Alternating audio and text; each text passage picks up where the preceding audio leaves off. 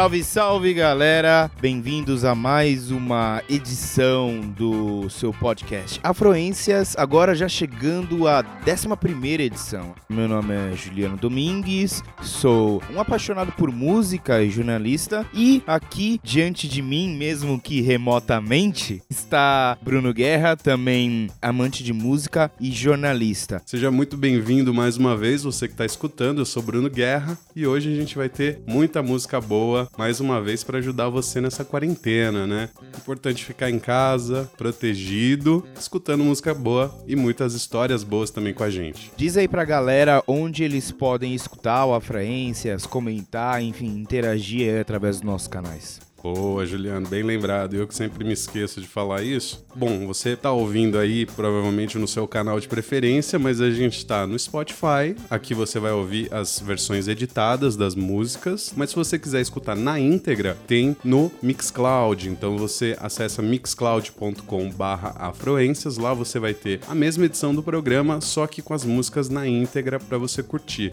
E aí, enfim, a gente tá na Apple, a gente tá no Deezer, no, no Google Podcast podcasts. Segue a gente no afroências no Instagram. Escreve para afroências.gmail.com. Bom, você é quem nos serve o primeiro prato de hoje. O que, que, tem aí no seu menu? Ô, Juliano, legal você ter falado de prato, de menu aí, porque tem bastante a ver com o que eu vou falar. Na verdade, tem a ver com a forma como eu amarrei essa conversa aqui hoje. O tema que eu trouxe hoje foi inspirado justamente na quarentena né, que a gente está passando, que a gente está se preservando aí, cada um na sua casa, na medida do possível. E eu acho que por causa desse isolamento, muita gente começou a cozinhar mais em casa, né? O Juliano eu sei que é um cozinheiro de mão cheia. E aí, na, na tentativa de variar um pouco, né, para não ficar comendo sempre a mesma coisa, é quando surgem aquelas misturas, né? Um pouquinho de cada coisa ali, e aí sai aquelas obras, né? Aquela criatividade com que tem dentro da geladeira, né, meu irmão?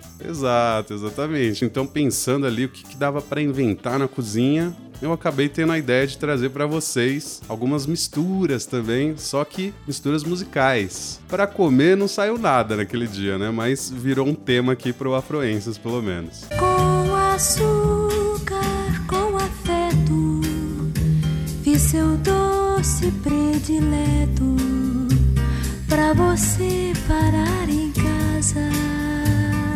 Então, para você parar em casa e não se expor ao risco, a gente começa então pela banda americana Algiers, de Atlanta, na Georgia, sul dos Estados Unidos. Faz uma mistura muito interessante de soul, gospel e blues com pós-punk, no wave, noise e até alguns elementos industriais.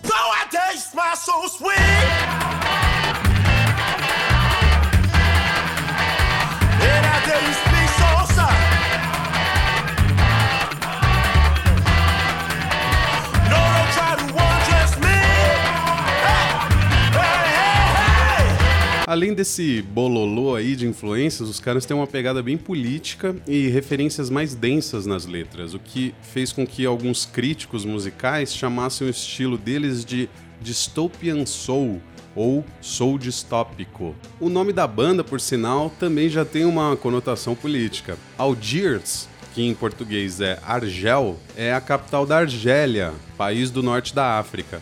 A inspiração para esse nome veio do filme ítalo-argelino La Battaglia di Algeri, né, em italiano. E em português é A Batalha de Argel, de 1966. Esse filme é baseado no que aconteceu no período de 1954 a 1962, quando o povo do país da Argélia lutou contra a ocupação colonialista francesa durante a chamada Guerra da Argélia. Nell'allucinante quadro della più leggendaria pagina della storia moderna, vive un dramma sconcertante. Una vicenda che ha del fantastico. La battaglia di Algeri, un film girato con uno sbalorditivo e sconvolgente verismo e con una ineguagliabile grandiosità di mezzi. Pouquinho mais da história da banda, o baixista Ryan Mahan e o guitarrista Lee Tesk já se conheciam e faziam parte da cena underground de rock noise ali de Atlanta. Em 2009, eles conheceram o vocalista e guitarrista Franklin James Fisher, que é negro e que foi quem trouxe esses elementos do soul, do blues e do gospel pro som deles, né, para esse caldeirão da banda. Mais à frente, o baterista Matt Tung que tinha tocado no Block Party, se juntou a eles também, completando essa formação que segue segue até hoje.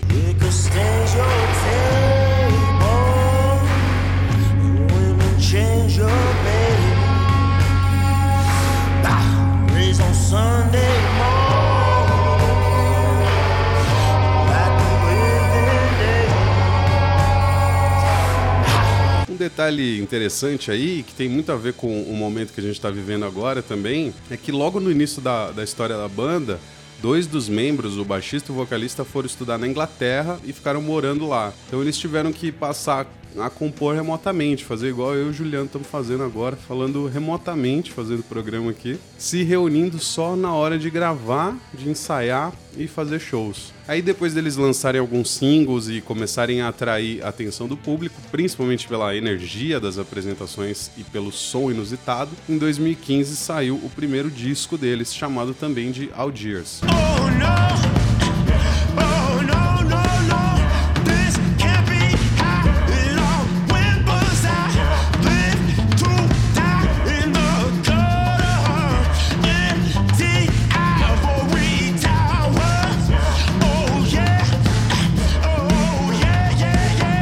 2017, eles lançaram o segundo disco, The Underside of Power, que teve produção do Adrian Utley, do Portishead. Nossa, Portishead me traz boas lembranças.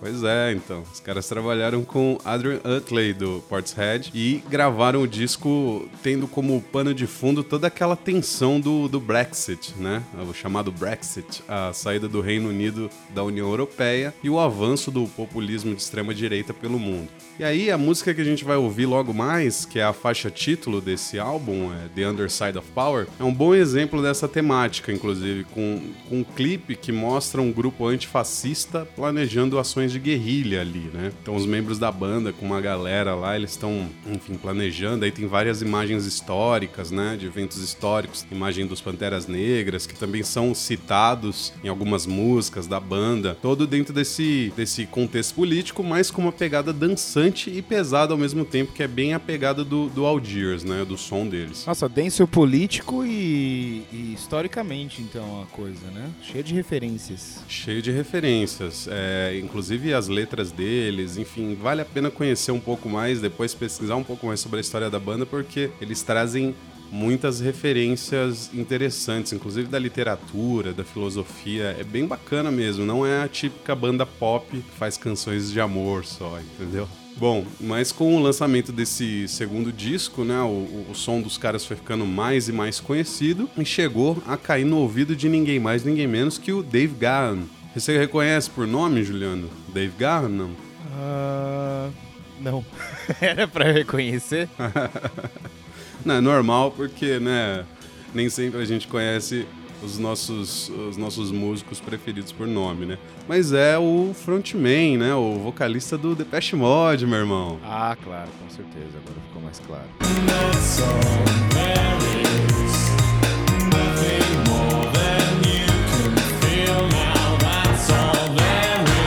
Então, as duas bandas juntas chegaram a fazer uma turnê na Europa, né? Com o Algiers abrindo pro Depeche Mode, claro, né? E agora em 2020, em janeiro desse ano, saiu o terceiro disco deles, There Is No Year, que segue aí amadurecendo essa receita boa que o Algiers criou, né? Everybody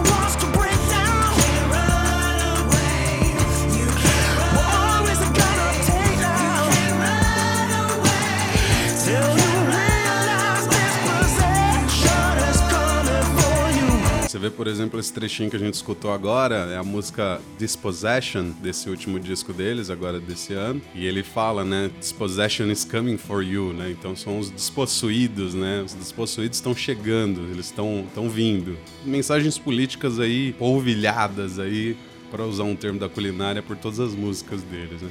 Inclusive, nesse disco novo, acho que por causa dessa turnê que eles fizeram com o Depeche Mode, rolou uma influência do, do Depeche Mode no, no disco novo deles, cara. Se liga, Juliana, eu vou colocar um trechinho aqui da faixa Chaka desse disco novo e você me fala se você sente aí uma influência do som do Depeche Mode. Olha aqui.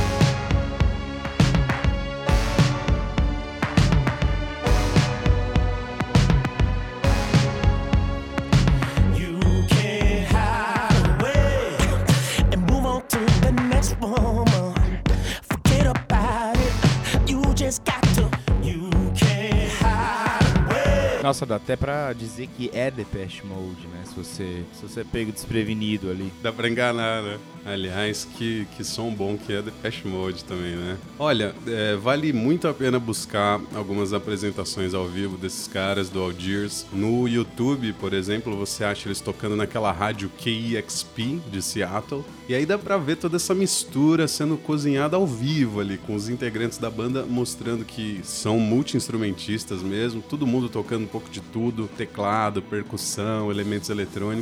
Eu me apaixonei pelo som dos caras e acho que quem curte uma boa mistura vai gostar também. Hora de som então, com Algiers tocando The Underside of Power do disco de mesmo nome de 2017, contra todo tipo de opressão e ignorância dos nossos governantes. Fica aí a mensagem.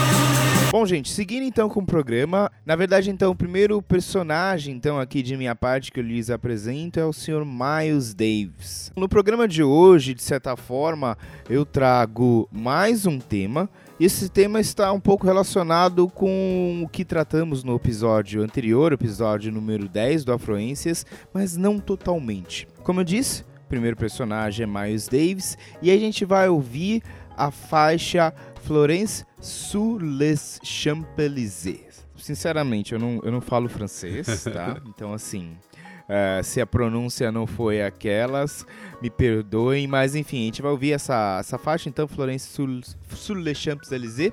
É música que ele que é parte da trilha do filme Ascensor para o Cadafalso, de 1958 tá? Então eu não sei se vocês já adivinharam, mas hoje a gente vai falar sobre trilhas sonoras. Esse é o seu tema de hoje, então. Esse é o meu tema de hoje.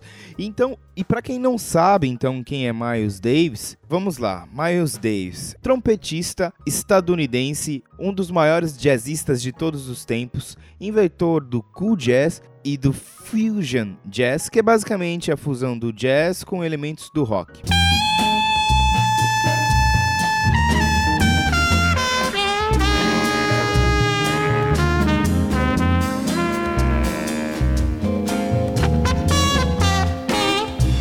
Bom, é ele também o autor do disco Kind of Blue, que a gente já falou inclusive no programa passado, um dos maiores discos ou o maior disco de jazz da história, e também compositor de trilha sonora. Que eu saiba, ou seja, pelo que eu li, esse foi o único trabalho que ele, Miles Davis, ah, fez para o cinema. Mas é um trabalho que, de certa forma, quebrou barreiras. O trabalho acontece em 1957 e o filme com a trilha do Miles Davis sai em 1958. Esse é um período que é, de certa forma, muito importante na vida do Miles, pois marca uma volta por cima. O que eu quero dizer com volta por cima? Nesse período ele volta a Paris, tá? A gente vai falar sobre isso. E é em Paris que começa um dos períodos, ou o período mais turbulento da vida do Miles, que é quando ele se torna viciado em heroína e cocaína, enfim, outras coisas mais. Pra quem não sabe, Miles ele surge pro jazz em, nos Estados Unidos, né, por volta de 1944, quando ele integra a banda do Charlie Parker, que é um, enfim, já falou também sobre eles, um dos fundadores do bebop. Daí, de 1944 até 1957, ele toca também com Coleman Hawkes, com Gary Mulligan, com Lee Konitz, com Gil Evans. E é nesse período, de 44 a 57, que ele desenvolve esse estilo de tocar trompete, que é, enfim, com notas mais abafadas, um som mais terno, mais morno, mais cool. O cool jazz que ele inventa, né, e que tem o seu auge com o lançamento por ele próprio do álbum Birth of the Cool em 1957.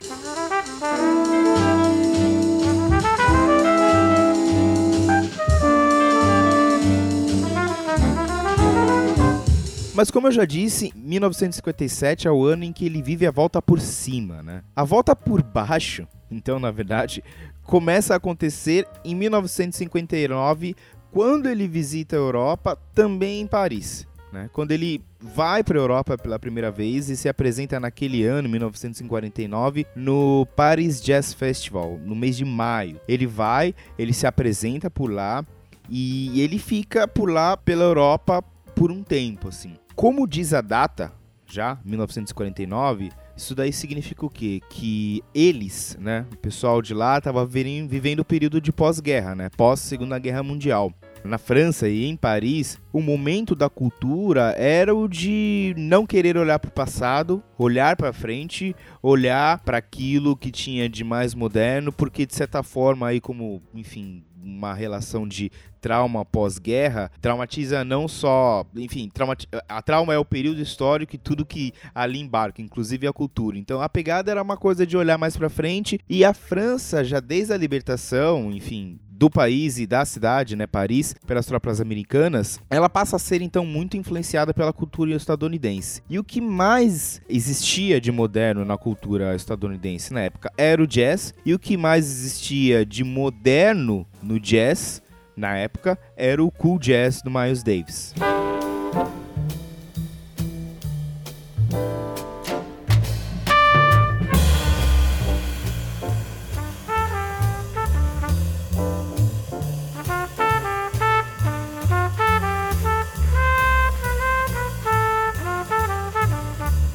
Cara, quando ele chega lá, cara, ele é recebido como um rei. Ele vai, ele toca em Paris, ele começa a frequentar as festas, ele é recebido nos lugares de uma forma totalmente diferente que nos Estados Unidos, porque para o estadunidense, de uma forma geral, ele era um negro, né, cara? Enfim, vamos pensar assim, estado- a realidade dos Estados Unidos, onde o preconceito, até hoje, na verdade, né, muito arraigado. Então, para o estadunidense, de uma forma geral, ele era um negro, não importa se ele era famoso ou não. Ele era um negro e sofria o preconceito, todo o preconceito por sê-lo. Já em Paris, não, cara. Era aquela farra 24 horas sem preconceito. E, inclusive, ele tem um affair, um namu, a Juliette Greco, cantora e atriz francesa de beleza embriagante. Essa era a alcunha da, da garota. E aí, inclusive, é engraçado porque tem um trecho de uma entrevista dele com Sartre, né? Com Jean-Paul Sartre. E aí você vai vendo só os bacana, né, cara? E aí ele fala: Eu sempre amei muito a música, nunca tive tempo para romances, mas isso até conhecer Juliette Greco. Foi em Paris que eu entendi que nem todos os brancos são iguais, alguns não são preconceituosos. E aí o, o, o Sartre pergunta pro, pro Miles, Miles, vendo, vendo a luz que emanava do casal, né, ele e Juliette juntos, assim, Miles, por que você não se casa então com a, com a Juliette? E ele responde, porque eu a amo. Enfim, não sei se tem graça ou não, eu acho que é meio que uma resposta de um safadão.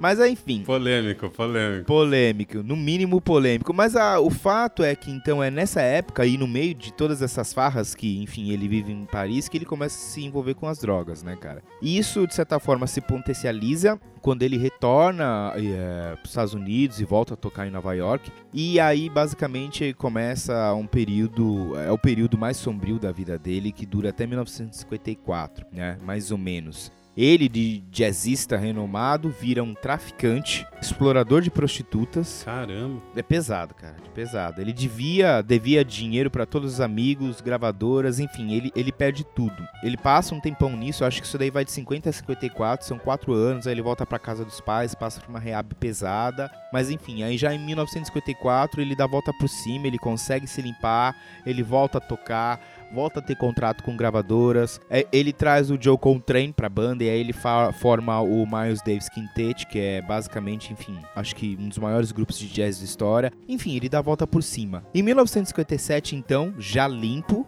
ele volta a Paris e nessa época ele é convidado então pelo diretor Louis May para fazer a trilha então do filme Ascensor por Cada Falso. La direction de cette salle est heureuse de vous annoncer qu'elle a retenu en exclusivité pour son prochain spectacle Ascenseur pour l'échafaud. O filme é, a- é o primeiro longa-metragem de ficção desse diretor e ele conta a história enigmática da personagem Florence Carala. A Florence ela é interpretada por aquela Jane Murro. Ela faz um marido de um milionário, que ela é apaixonada por outro, e aí, aí ela decide matar o marido com a ajuda do amante. Ou seja, uma trilha bem, digamos assim, trivial, né? Eu diria que o filme é bom, tá? Mas assim, eu diria que o filme é um filme bom qualquer. O que faz a diferença mesmo, cara, e o que fez o filme bombar foi a trilha do Miles Davis.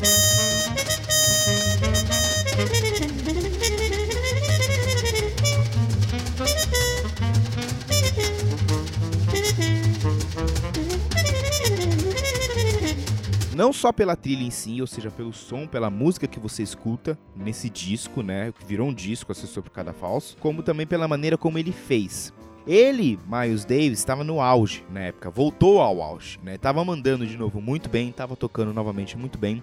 Então, ao invés de seguir o processo normal, que imagino eu que seria de assistir um filme, o filme sem a música, pensar na música, escrever a música e aí gravar, não, cara, ele fez tudo ao vivo. A gravação da trilha se deu com ele assistindo o filme sem som, ou seja, só as falas, sem música, com trompete, trompete e banda nas mãos, vamos dizer assim, e ele ia tocando e compondo e gravando ao vivo conforme o filme rodava, Caramba. num processo assim de, de improvisação total e, e sem igual, até então nunca visto na história de, da composição de música para o cinema. É fantástico, cara. Tem cenas assim que assim, a música e a cena elas se fundem de uma forma tão brilhante. E aí quando você pensa que aquilo foi feito de forma de improviso, né, cara? Enfim, o resultado é fantástico. A trilha por si é foda demais e quando você ouve a música e a- enfim, as cenas tocando junto, cara, de novo, assim como no episódio passado, sua cabeça explode. Em homenagem então ao jazz, aos compositores de jazz, aos compositores de música para o cinema, e em homenagem então às, às voltas por cima, né, cara, que a, que a gente dá na vida, vamos então de Miles Davis com a sua trilha para o filme Ascensor para o Cadafalso de 1958, vamos ouvir a Florence sur les Champs-Élysées.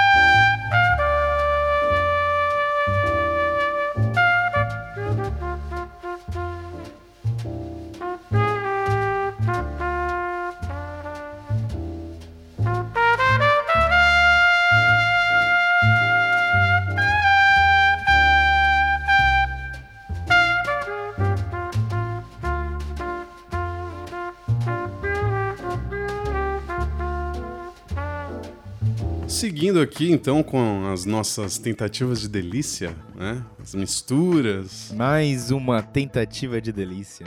É, mais uma mistura. Uma mistura inusitada de, de estilos pra gente saborear. E essa próxima, apesar de parecer bem exótica, não é que deu certo? Aliás, deu muito certo. Tanto que eu acho que muita gente aqui já pode ter escutado o artista que eu vou tocar logo mais. Mas, enfim, é um, é um exemplo que vem do sul dos Estados Unidos, mais uma vez, né? A gente falou do Algiers, de Atlanta. Mais um exemplo que vem lá do sul. E, aliás, essa região lá dos Estados Unidos tem essa característica, né? Eu acho que diferentes culturas que muitas vezes se chocam, se chocaram, inclusive, violentamente ao longo da história dos Estados Unidos, mas que também tem vários exemplos positivos quando, quando tudo isso se mistura. E a música é um grande veículo para isso. People say it's impossible, not probable, too. But I already been on the CMAs. Hell, Tim McGraw said he liked the change, said he likes the way my hiccup sounds and the way the crowd screams when I stomp the ground. I'm big and black, clickety clack, and I make the train jump the track like that. I play chicken with the train, play chicken with the train, train. Uh-huh, uh-huh. Cara, dá pra imaginar estilos mais diferentes, até antagônicos, né? Eu diria, do que country e rap. Mas essa mistura não é nova, não. Tem vários exemplos aí, desde os anos 80, mais ou menos. A gente acabou, inclusive, de ouvir um deles, o Cowboy Troy, rapper negro do Texas, que tá na ativa desde o final dos anos 90, começo dos anos 2000, mais ou menos, explorando justamente isso. Mas não é dele que eu vou falar hoje, não. E aí eu não vou nem falar mais de country rap, mais de country trap. É isso mesmo, country trap. O trap, que é um dos subgêneros mais recentes do, do rap, uma corrente que surgiu também lá no sul dos Estados Unidos, conhecida principalmente pelos elementos eletrônicos, né? Essas, essas batidas eletrônicas, a produção eletrônica bem característica, agora misturada ao country.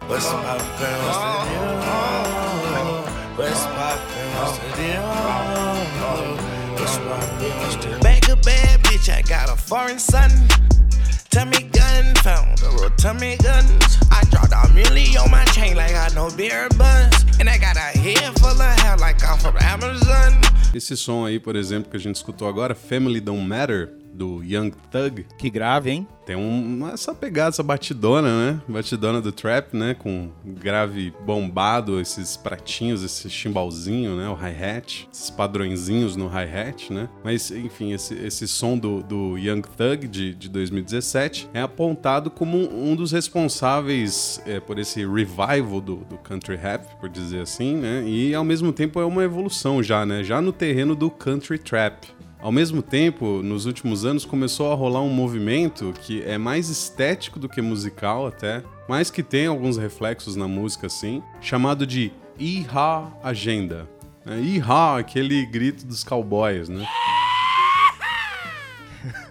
Pode crer. E essa tal de Iha Agenda seriam artistas negros do sul se apropriando da estética country, das roupas, do chapéu, do laço, né? E algumas temáticas também que normalmente se associa mais ao country. E aí tem exemplos como a própria Beyoncé, né? A irmã dela, Solange, vários outros nomes do pop negro fazendo isso.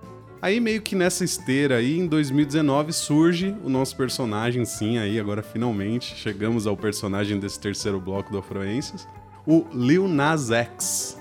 Não confundir com o Nas, tá? É o Lil Nas X, um rapaz negro de 20 anos e que chegou quebrando recordes justamente com música country trap.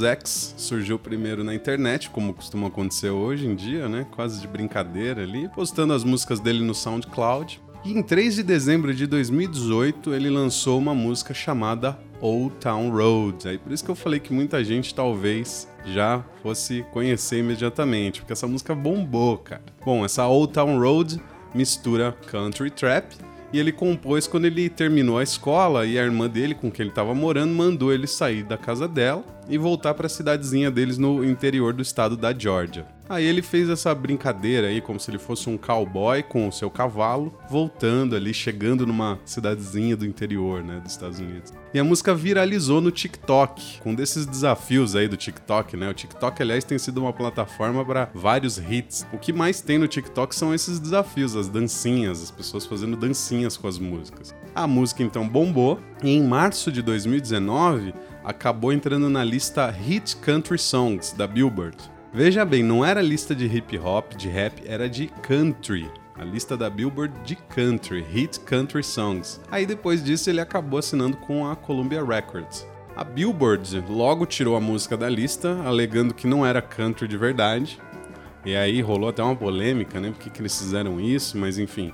Aí com uma provocação, eu acho, quase em cima disso que aconteceu, e com a grana da Columbia Records, claro, né, para poder gastar, ele foi lá e gravou uma nova versão, recrutando ninguém mais, ninguém menos que esse cara aqui, ó. Don't tell my heart, my breaking heart.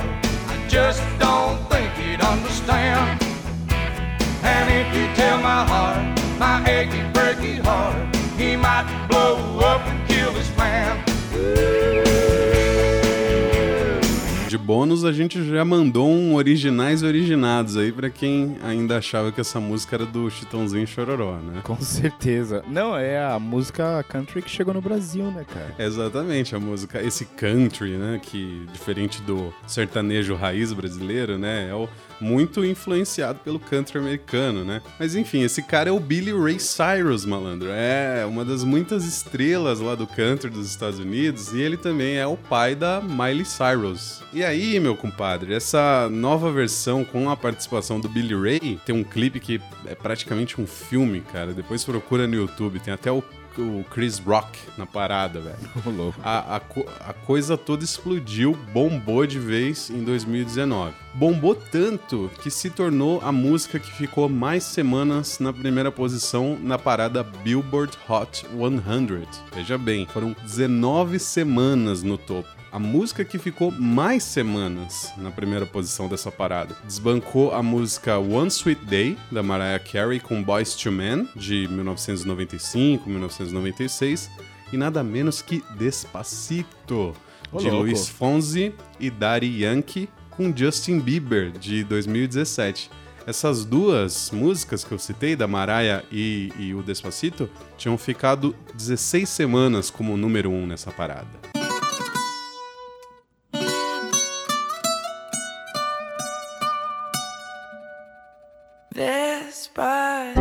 Com todo esse sucesso, o Lil Nas X aproveitou para lançar um EP chamado Seven, incluindo as duas versões da Old Town Road e participações da Cardi B e do Travis Barker, que é o batera do Blink 182. Olha, vale acompanhar a carreira dele, ver se ele consegue repetir esse sucesso e tomara, tô torcendo, porque ele parece um cara bem gente fina, um bom representante aí dessa nova geração que tá chegando. Mas por enquanto a gente vai com o hit mesmo, que bombou, Old Town Road, do Lil Nas X com Billy Ray Cyrus, de 2019.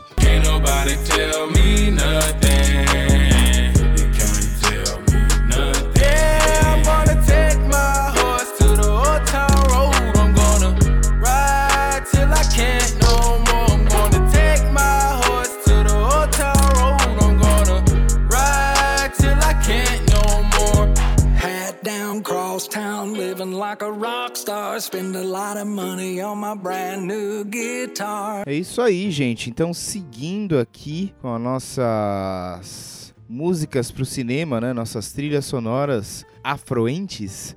A bola da vez a gente dá novamente, sabe pra quem? Pra Charles Mingus, cara. É ele que foi nosso personagem do, do programa passado, né? Do Afroências. Ele então retorna. Isso porque o Charles Mingus, enfim, contrabaixista de jazz, é um dos maiores da história, se não o maior da história, ele também compôs pro cinema. Ele gravou a trilha sonora do filme Shadows, do John Cassavetes, a versão que ele lança em 1959. Eu vou explicar porque é a versão que ele lança em 1959. E a trilha que a gente vai ouvir aqui, a música que a gente vai ouvir aqui, que é parte da trilha, se chama Nostalgia em Times Square. Shadows, como disse, é um filme de 1959 e ele é um filme de improvisação, cara. Improvisação sobre as relações interraciais durante a geração beat em Nova York. E o filme foi escrito e dirigido pelo John Cassavetes.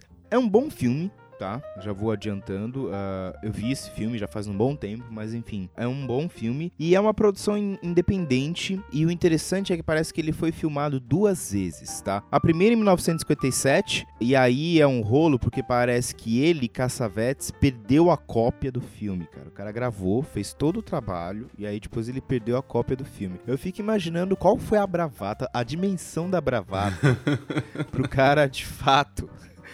Porra, cara, é seu trabalho, saca? Como é que você O maluco perdeu o filme, hein, cara? Olha, perdeu o filme?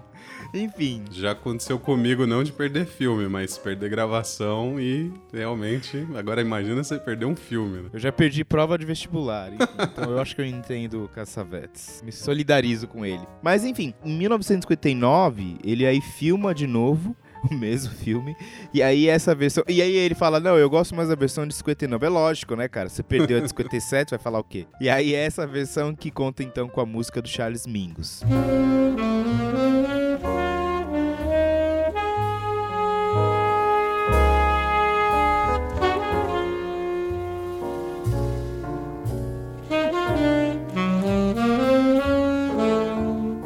disse que esse filme Shadows, ele é considerado por muitos como um filme independente, especialmente por se tratar de um, de um estudo próprio, enfim, da linguagem cinematográfica, mas precisamente da dinâmica de atuação e locação não fixa. Quando a gente fala em locação não fixa, quer dizer que o filme ele não teve um estúdio para sua gravação, tá? Então ele não foi locado, né? Ele foi feito num esquema de câmera na mão, gravando cenas pelas ruas de Nova York, Manhattan, e com o som do contrabaixo do Charles Mingus no fundo.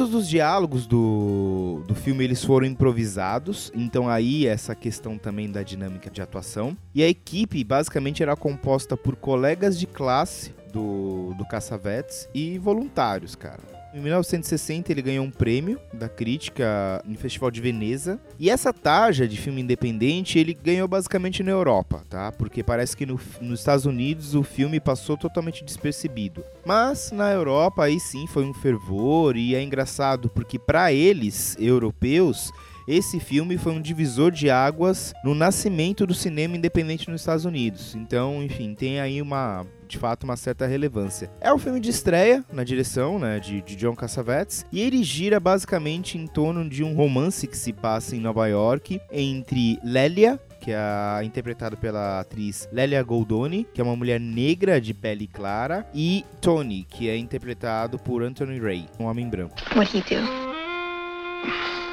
Musician. Jazz musician. I play trumpet. You didn't bring your instrument tonight, did you? O relacionamento é, é posto em risco quando então esse Tony ele conhece o irmão da, da Lélia, que é um cantor de jazz de pele mais escura, né, que é a, que é a Lélia, interpretado pelo ah, Hug, que ele faz o Hug Hurd no filme, e descobre que a sua herança racial então não é o de certa forma o que ele esperava, né, que era. O jazz então ele permeia a discussão sobre essa alienação e emoções da geração beat, e ele polemiza, né, cara? Ele afronta porque ele coloca em xeque o que seria essa geração, né, que queria ser vista, digamos assim, como uma geração mais pra frentex. Pra quem não entende muito, assim, a geração beat ela basicamente plantou o germe da geração hip que vai acontecer mais tarde, né, cara? Aí já nos anos meados dos anos 60, 70. Então, enfim, ele de certa forma afronta um pouco qual era a ideia desses caras sobre eles mesmos. E mostra, na verdade, assim, que se, enfim, era uma galera que se achava pra frentex, podia até ser sobre certos aspectos, em certos tratos, mas em, em- com relação a outros ainda era, ah, enfim, uma galera extremamente conservadora, principalmente quando se dizia respeito ao tema de, enfim, eh, relacionamento interracial.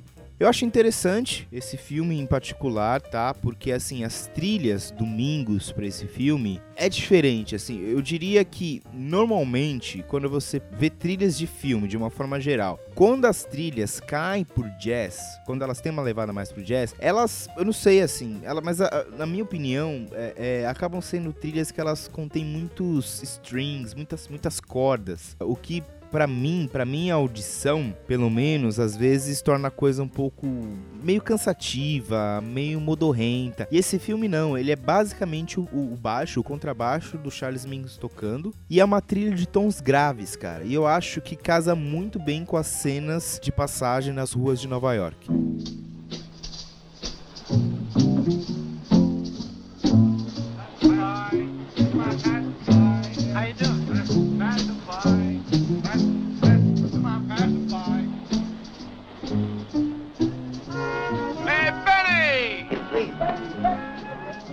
Fato irônico, então, enfim, sobre essa questão relacionada ao filme de 1957 e de 1959 é que o Mingus, ele também foi convidado para fazer a trilha original do filme de 1957, mas parece que o Cassavetes meio que cansou e ficou putaço, cara, porque assim, ele convidava, organizava, marcava com o Mingus, mas aí o Mingus, enfim, meio que dava uma de Timaya, cara, e ele sempre furava.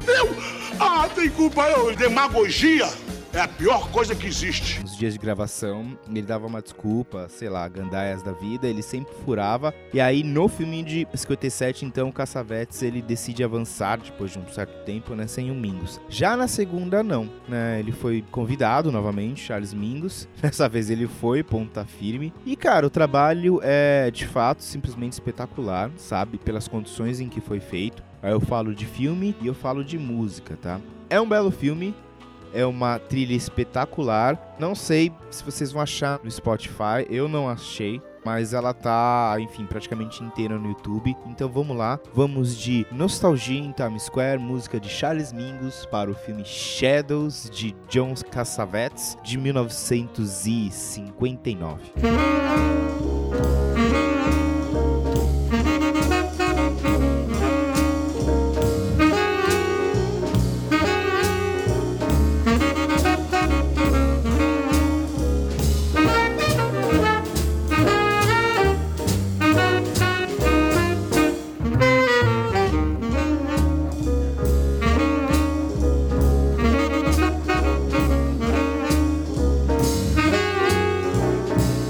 Concluir o nosso banquete com mais uma mistura gostosa para degustar nessa quarentena. Esse próximo exemplo, mais do que uma combinação de estilos musicais, é uma combinação de culturas e também de nacionalidades. Boa. Além de tudo isso, é um exemplo de reinvenção e acho também que serve para a gente pensar como a influência da cultura negra rompe barreiras pelo mundo. Bom, toda essa introdução é para falar de um cara chamado Joji, o primeiro artista asiático a chegar no topo da parada de R&B e hip hop da Billboard. Go ahead and bark after dark, fallen star. I'm your one call away. Motel halls, neon walls. When night falls, I am. Nossa senhora, hein? Veja como, de fato, o germe afluente vai parar em tudo quanto é lugar, né, meu irmão? Pois é, o Joji, que é o nome artístico do George Kusunoki Miller, nasceu no Japão em 1992 em Osaka. Filho de mãe australiana e pai japonês, ele se mudou para os Estados Unidos em 2012 e entrou para a universidade. Apesar de já mexer com música como hobby desde que era criança, com influências diversas, incluindo aí o R&B e o hip hop americano, a carreira musical dele começou de verdade só lá para 2017. Sabe por quê? Porque ele já era famoso, mas ele era famoso por outro motivo bem diferente. Ele teve dois canais de humor muito famosos no YouTube, começando lá por 2011 mais ou menos. Inclusive, eu acho que ele é um dos primeiros representantes, uma das primeiras levas de YouTubers que fizeram sucesso mesmo, né? Quem manja de cultura de internet já deve conhecer alguns personagens que ele fazia, como Pink Guy e Filthy Frank. Hello, ladies and gentlemen. Sorry I've been away for a little bit. I ain't gonna lie, Papa Frank's been a little bit busy. Nesse período ele já estava lançando músicas, principalmente rap, também com a alcunha de Pink Guy, né, esse personagem dele, mas era mais zoeira do que qualquer coisa, só que ele chegou até a lançar mesmo disco e, e chegou a tocar no festival South by Southwest. Mas falando em humor, ao que tudo indica também, uma história curiosa aí, é que ele foi o responsável por começar um dos mais famosos virais ou memes da internet lá em 2013. Esse aqui, ó. Do the Harlem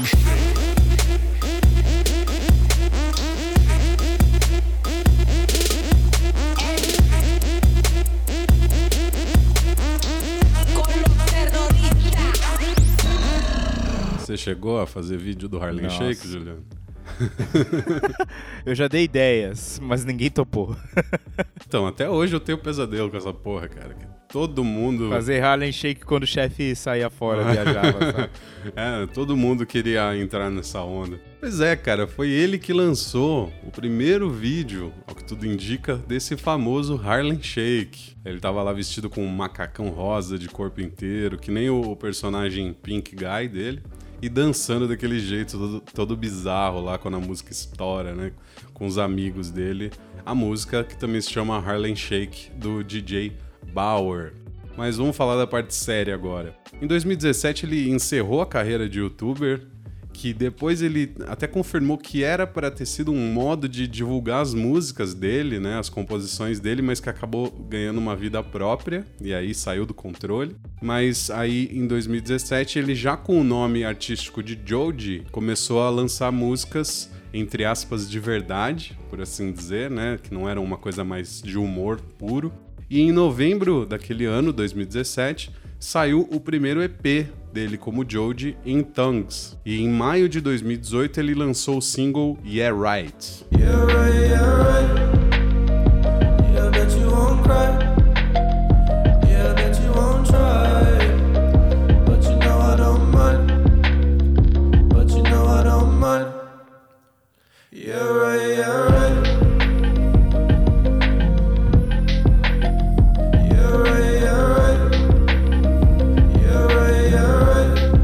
Já deu pra sentir um gostinho aí, né? E claramente algumas das influências dele, né? Essa música foi a primeira dele a entrar na parada de R&B da Billboard. Chegou a ocupar o 23º lugar. Mas foi no final de 2018 que ele bombou mesmo.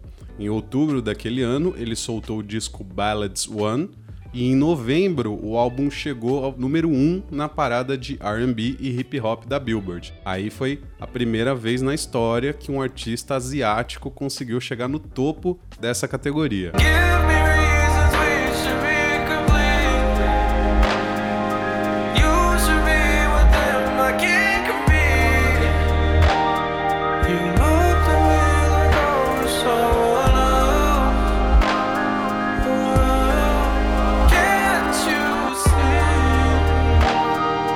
acho o Joji um artista bastante interessante, cara, por tudo isso que eu contei aqui sobre ele. Complexo, né? Exato, é uma mistura, né? Eu quis trazer ele aqui pra reforçar também como a música negra é uma matriz, né? Uma matriz estética muito importante pro pop que é feito hoje, né? Se a gente considerar que a música pop é aquela feita pra tocar em rádio, tocar em festa, quer dizer, hoje festa tá um pouco difícil de fazer, né?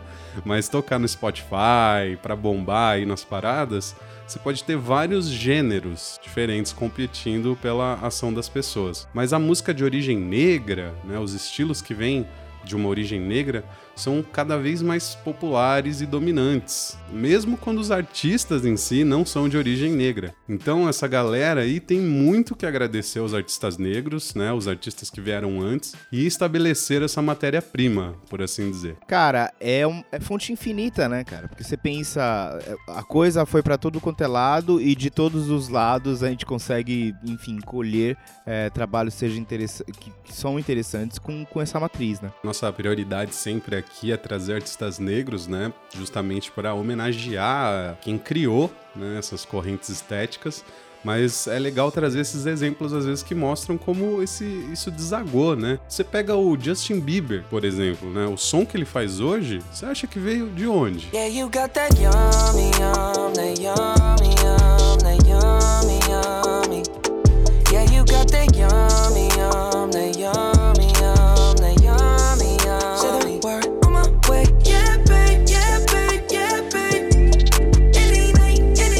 Então, para fechar minha contribuição aqui nesse episódio do Afroências, episódio número 11, a música que me fez prestar atenção no Joji. O George Miller, o Filthy Frank, Pink Guy, etc., eu já conhecia da internet. Mas foi com esse som que a gente vai escutar agora que eu fui buscar saber mais sobre o Joji. Uma música que, por sinal, eu acho muito interessante, porque para honrar esse tema que eu trouxe aqui hoje, mistura bastante coisa: RB, balada, rock, tem até solo de guitarra na parada. Então vamos escutar a faixa Run, o penúltimo single do Joji, do fim de janeiro de 2020, tá fresquinho. E se seguir nessa toada, o próximo disco dele promete, viu? And if we share in this sadness, then where have you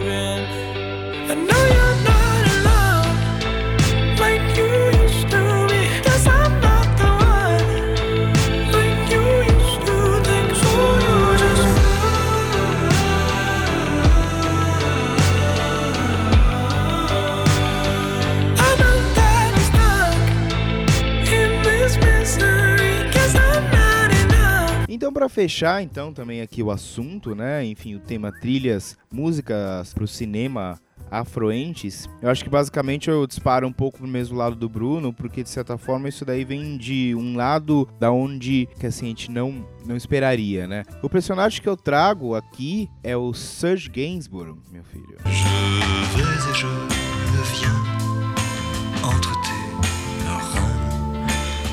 Je retiens. Je t'aime, je t'aime, oui je t'aime. Esse aí é malandro, hein? Esse aí, meu irmão, esse aí é mais criado que eu. E aí a questão é a seguinte, a gente vai ouvir então a faixa Cannabis, porém a gente vai ouvir a versão instrumental da faixa Cannabis, eu explico já por quê. E essa música e essa trilha, então, ela faz parte do filme Cannabis, de 1970, do diretor Pierre Koralnik. Esse filme é um misto de romance. é, Cara, é um filme assim que você já viu muitos filmes iguais a esse, assim. Um um misto de romance, drogas, máfia e boa música composta por Serge Gainsbourg.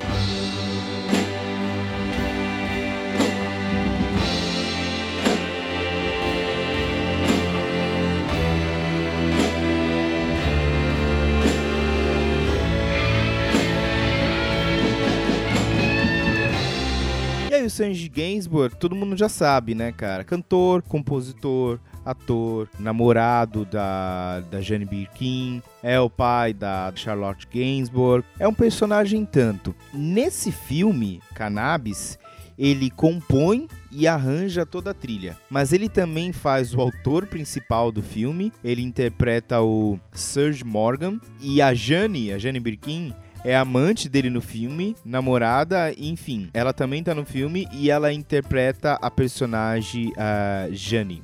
Ele, Serge Gainsbourg, ele já tinha trabalhado em outro filme com esse mesmo diretor, tá? O Pierre Chronique. É o filme Ana Karina, de 1967.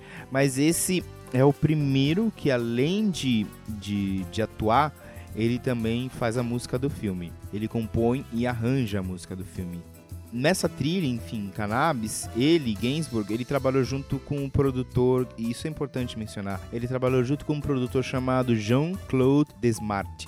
E juntos, eles também fizeram um disco Histoire de Melody Nelson, de 1971, e que é, cara, é um dos discos mais fodas já produzidos por um francês, na minha humilde opinião. Au 56, 7, 8, peu importe. De la rue X. S'il vous frappez à la porte. desviando um pouco do assunto, eu já tive, inclusive, enfim, anos atrás, eu tive a oportunidade de viajar, eu consegui, fui lá pra Paris, cara, e eu lembro que, cara, quando eu comprei a passagem, eu já fiz, assim, a rotas dos sebos que eu ia percorrer pra conseguir achar esse disco, cara. Conseguiu? Consegui, trouxe o vinil de, de volta, tá comigo, eu tenho. Eu recomendo que vocês façam a busca, tá? Esse disco é considerado um dos mais influentes do Gainsbourg pela crítica francesa, então, enfim, se vocês puderem, além do que a gente tá recomendando aqui como parte do programa, eh, eu recomendo que vocês também escutem esse disco. Mas o que a gente vai ouvir então aqui é a versão da música Cannabis, mas a faixa instrumental, tá? Como, digamos assim, é, uma trilha de cinema, você tem a música Cannabis, ela é- tem a versão cantada, ela tem a versão instrumental. O Gainsbourg, ele brinca, digamos assim, muito com essa mesma melodia dentro do filme. Então, quando vocês fizerem essa busca, vocês vão notar isso. Esse disco também não tá no Spotify, vocês vão ter que buscar em, YouTube, enfim. No YouTube vocês encontram o álbum completo. Mas, cara, é genial. As faixas, de uma forma geral, e essa faixa cannabis que a gente vai ouvir, vocês vão ver, assim, é, por que afluente, né? É uma pegada, um misto de rock, psicodelia, é um som pra lá de cheio de energia.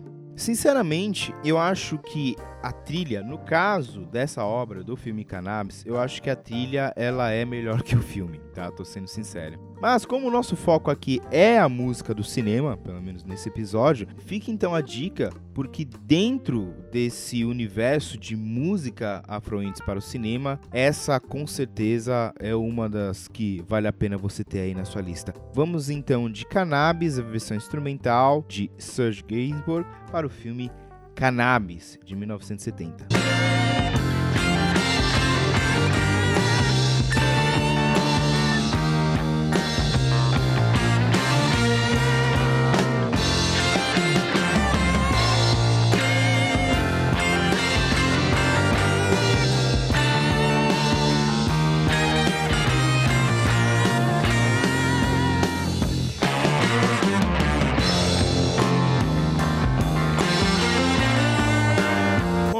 Então fechamos mais uma edição do programa Afluências. Já estamos chegando no programa 11, né? Espero que fique na estante de vocês. Isso aí, espero que tenha ajudado, né? Mais um- uma semana aí de quarentena para entreter você, para trazer informação, trazer história da música e som bom.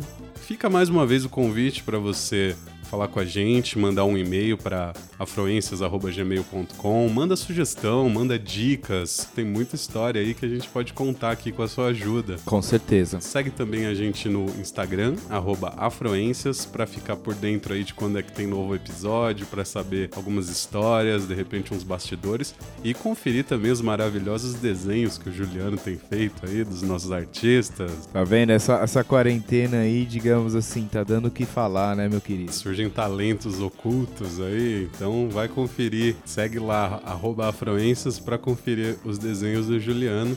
E Daqui 15 dias a gente se fala de novo, beleza? É isso aí, gente. Então até lá, cuidem-se, fiquem em casa o máximo que puder. Bons fluidos pra todos. Até mais. Tchau, tchau.